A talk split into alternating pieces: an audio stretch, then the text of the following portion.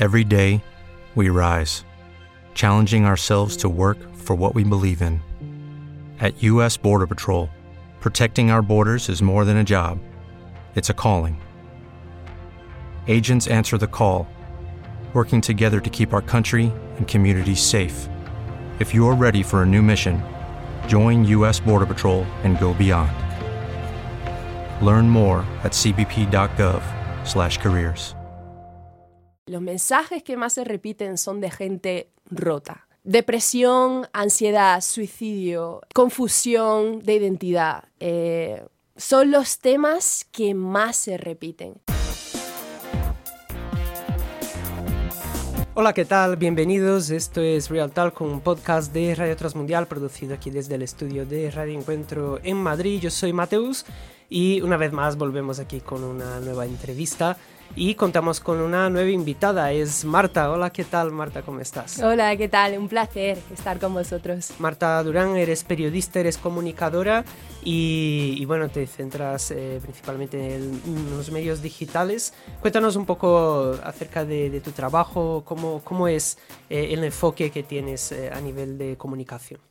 Pues bueno, a mí siempre me ha apasionado muchísimo el tema de la comunicación, ¿no? Es cierto que vengo de una familia muy, muy de letras, muy artista en ese sentido, ¿no? De, escribir, de comunicar. Ah, recuerdo cuando era pequeña que me apasionaba, me apasionaba ver eh, pues a grandes de la oratoria que a lo mejor salían ahí delante de la gente y se proponían eh, pues que a lo mejor, no sé, cosas a lo mejor más eh, tontas entre comillas, pero que la persona que estuviera delante pues estaba con las manos cruzadas, que de repente toda su atención fuera captada, que le llegara el mensaje, ¿no? Siempre me, me ha encantado como hacer exposiciones, siempre me, me, ha gustado mucho comunicar y, bueno, empecé la, la carrera de periodismo. Eh, me, encanta escribir, eh, ahí me enamoré también de la radio eh, y luego me fui un poco por, por rama artística de, de vídeo, de, de, poesía. Me di cuenta que había cosas que me, que me encantaba a lo mejor expresarlas a, la gente cara a cara, pero había otras que me costaba más y entonces usaba formato audiovisual o, formata, o otros estilos, ¿no? Pero sí, siempre me, me, ha encantado todo lo que tenga que ver con, con este mundo. Eh, creo que es un lenguaje esencial hoy en día. Eh, tal y como está el panorama de las redes sociales, de, cómo se vende hoy en día eh, pues mercados, marcas. Tenemos que, que, estar ahí, ¿no? Y saber movernos también. Y por supuesto, lo más importante, llevar, llevar el reino ahí. ¿Y eh, ¿cómo, cómo llegaste a, a, esa conclusión así de que lo tuyo era lo audiovisual? Porque a lo mejor tenías otras opciones en la mente. Hemos hablado de eso un poco así también con, con otros invitados y es algo que hoy en día principalmente que hay tantas opciones y, y el audiovisual tira tanto, eh, hay todo ese tema de, de, tanta gente que tiene tanto tirón en las redes sociales y, a lo mejor algunos piensan, bueno, quizás eso es lo que más tiene salida, pero quizás eh, lo otro es lo que más me llama. ¿A ti cómo, cómo fue ese clic así de decir, mira, yo quiero ser periodista, yo quiero dedicarme a los medios audiovisuales? Mm. Yo creo, diría dos, dos cosas. Número uno, diría pasión. Eh, como dije antes, es un mundo que me apasiona, disfruto muchísimo descubriendo ramas de comunicación, de interpretación también. Uh, entonces, eh, yo creo que también eso te da eh, una pista, ¿no? Para mí es disfrutar lo que haces, ¿no? Obviamente hay cosas en esta vida que tienes que hacer, eh, quizás no disfrutas tanto, pero tienes que hacerla, ¿no? Pero si tienes la opción de perseguir tu pasión, yo creo que eso también son pistas de Dios, de dónde quiere usarte, ¿no? Y luego la segunda cosa que diría sería necesidad. Eh, vivimos ahora la actualidad eh, en un mundo eh, que entramos en el metro y vemos que la gente se pasa con la cabeza abajo mirando el teléfono, el dispositivo, jóvenes siendo expuestos a un mundo virtual el del que desconocen incluso, o sea, se sienten más identificados con lo que hay detrás de la pantalla que lo que hay en el mundo real, ¿no? En lo físico. Y claro, al ver esto digo el Evangelio y Dios, la luz, la iglesia tiene que estar ahí. Eh, siempre digo una frase que me encanta, que dice eh, conservadores en la esencia. Es decir, conservadores en, el mensaje, en, lo que Jesús dijo en el Evangelio, pero transgresores, o sea, evolucionando en el formato, ¿no? Entonces, eh, lo virtual, la comunicación, eh, todo este tema de las redes sociales, la posibilidad de, hablarle a, un mundo eh, sin saber quién está detrás de la pantalla la mayoría de las veces, pero la posibilidad de tener ese cohete, yo creo que, es apasionante y, bueno, simplemente dije sí a Dios y, estoy ahí. Por ahora, ahí estoy. Y mencionabas antes una palabra reino y luego mencionaste ¿no? a, Dios, a Jesús, mm. y, es que eh, cualquiera que, mira tu, por ejemplo, tu Instagram, ve que eh, tu mensaje no es, eh, como decías, no, reino, no es de un reino de este mundo, sino que es de, de algo que, quizás la gente no lo tiene tanto en cuenta, ¿no? Como mm. Quizás van en el metro mirando su móvil, pensando en su vida, eh, pero también metidos a la vez ahí en ese mundo virtual que casi que para muchos ya es su mundo real, ¿no? Mm. Y, y, quizás la gente no piensa en, en, algo más allá que también tiene un significado para, para su presente. ¿Cómo describirías ese, ese reino del que hablas eh, en, mm. tus, eh, en las redes sociales? Wow, pues lo describiría un reino invisible, pero que se hizo visible por Jesús creo que muchas veces pensamos eh, o hemos pensado, Dios está demasiado lejos. creo que el cielo pilla no sé a cuántos años luz de la tierra y sí existe. Pero la verdad es que es un reino cercano. Es un reino que vino a esta tierra y que se hizo hombre por nosotros y que nos enseñó a caminar, nos enseñó el valor de amar, el valor del perdón, el valor de servir. Eh, nos enseñó eh, ese mapa, ¿no? Eh, esa guía de, cómo vivir en esta tierra. Y su nombre es Jesús. Entonces, muchas veces es como que se ha pintado, o, incluso nuestra propia mente, como, no, está ahí arriba, en, el trono ese reino está ahí arriba y, no, y no quiere saber nada de nosotros, ¿no? Pero en realidad es que sus propias palabras, las palabras de la Biblia, dictan y dicen todo lo contrario. O sea, realmente eh, no hay mayor cercanía que el amor de Dios y no hay mayor cercanía para este mundo entero que, que Dios haya dado lo más preciado que tenía, su mejor perfume que fue quebrado en esa cruz. para que tú y yo podamos acercarnos. Entonces, ese reino aparentemente invisible es visible y hay un, de hecho hay un versículo que me encanta que dice que lo esencial es invisible. Pero precisamente por eso eh, nosotros sabemos que, que ahí es donde tiene que estar puesta nuestra mirada. Una vez que descubres que entras por esa puerta del mensaje del Evangelio, ah, yo creo que es como un ciego que de repente ve y dice, wow, este reino eh, no solamente es real, sino que está más cerca de lo que pensaba. Porque de hecho, eh, cuando pensamos en, la vida cotidiana, quizás algunos se ve incluso desesperado pensando, es que de aquí no paso. Mm. Yo voy a estar toda mi vida trabajando para ganar mi dinero, para los mm. fines de semana divertirme.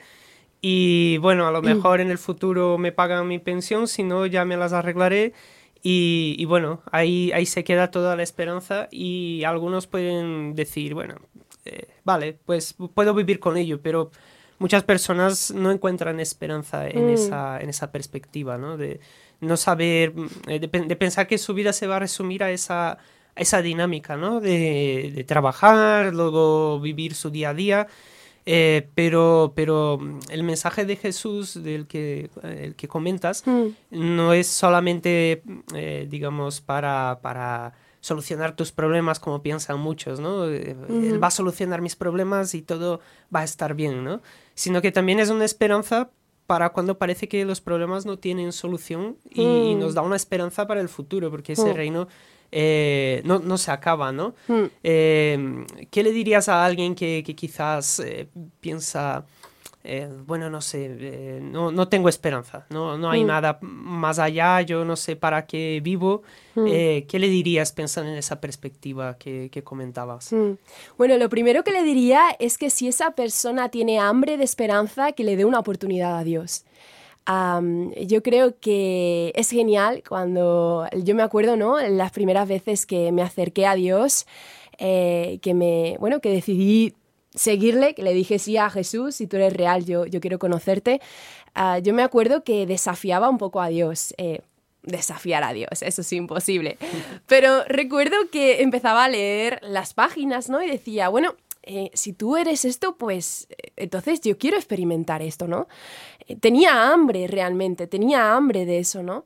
Em, entonces, lo primero que le diría a esa persona es, dale una oportunidad a Dios.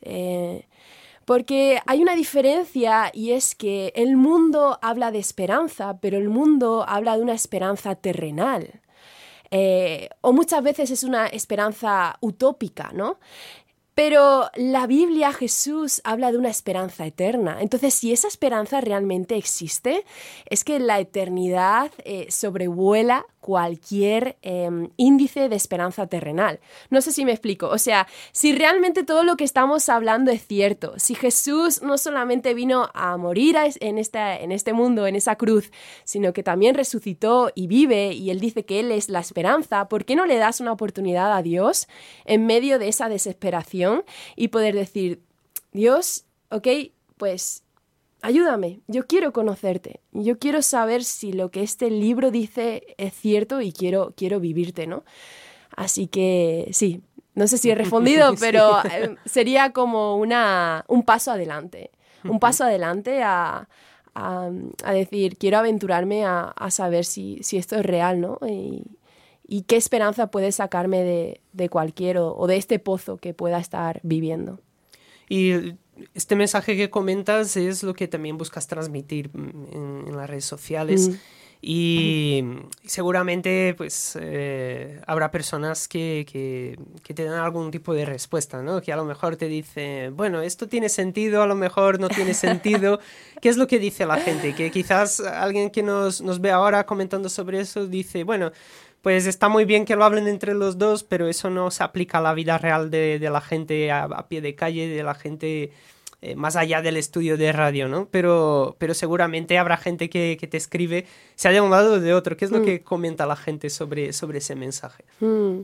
Bueno, tengo que, ahora que has comentado temas redes sociales, tengo que decir que la verdad, eh, yo no siempre me, he atrevido como a hablar. Eh, siempre cuento, eh, cuando me preguntan ¿no? sobre mensajes, sobre feedback, sobre eh, la exposición en redes sociales, ah, tengo que decir que Dios, como dice la Biblia, se, perfecciona en, mi debilidad, ¿no? Porque recuerdo, me estoy acordando ahora de, ah, una situación en, clase, estaba en el instituto, uh, un saludo para mis amigas del instituto, si ven esto saben quiénes son, ah, pero recuerdo una situación en, esa clase donde yo simplemente dije, em, dije, mira, eh, es que yo creo en Dios, eh, he tenido este tiempo con Dios, he descubierto que es real. Y, recuerdo que, fue una reacción por parte eh, de ellas que, bueno, simplemente no, no entendieron, ¿no? Pero en esa ignorancia, pues yo recibí un rechazo, ¿no?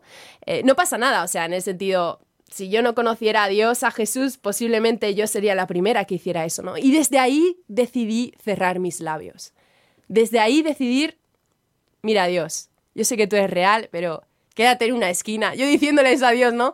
Quédate en una esquina y si ya te necesito, pues yo voy a esa esquina, pero no pienso hablar más de ti. Se acabó.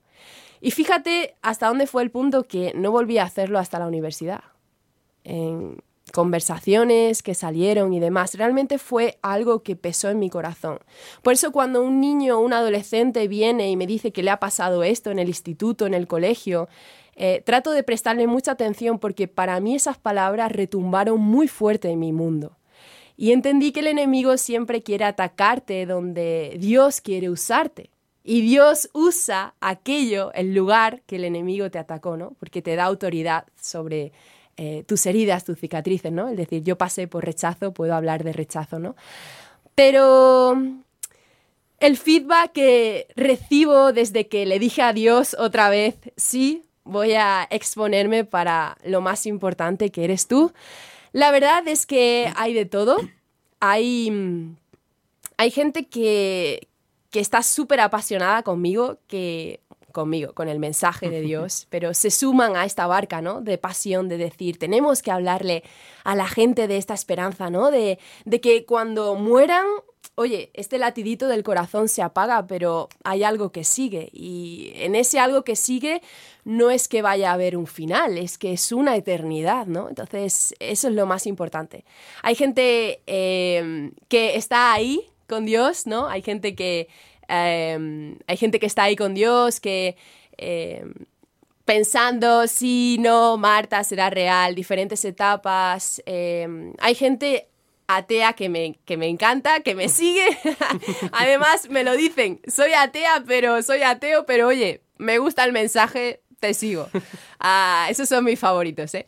¿eh? No, y luego, la verdad es que si tengo que definir mucho o quizás em, catalogar los mensajes que más se repiten son de gente rota.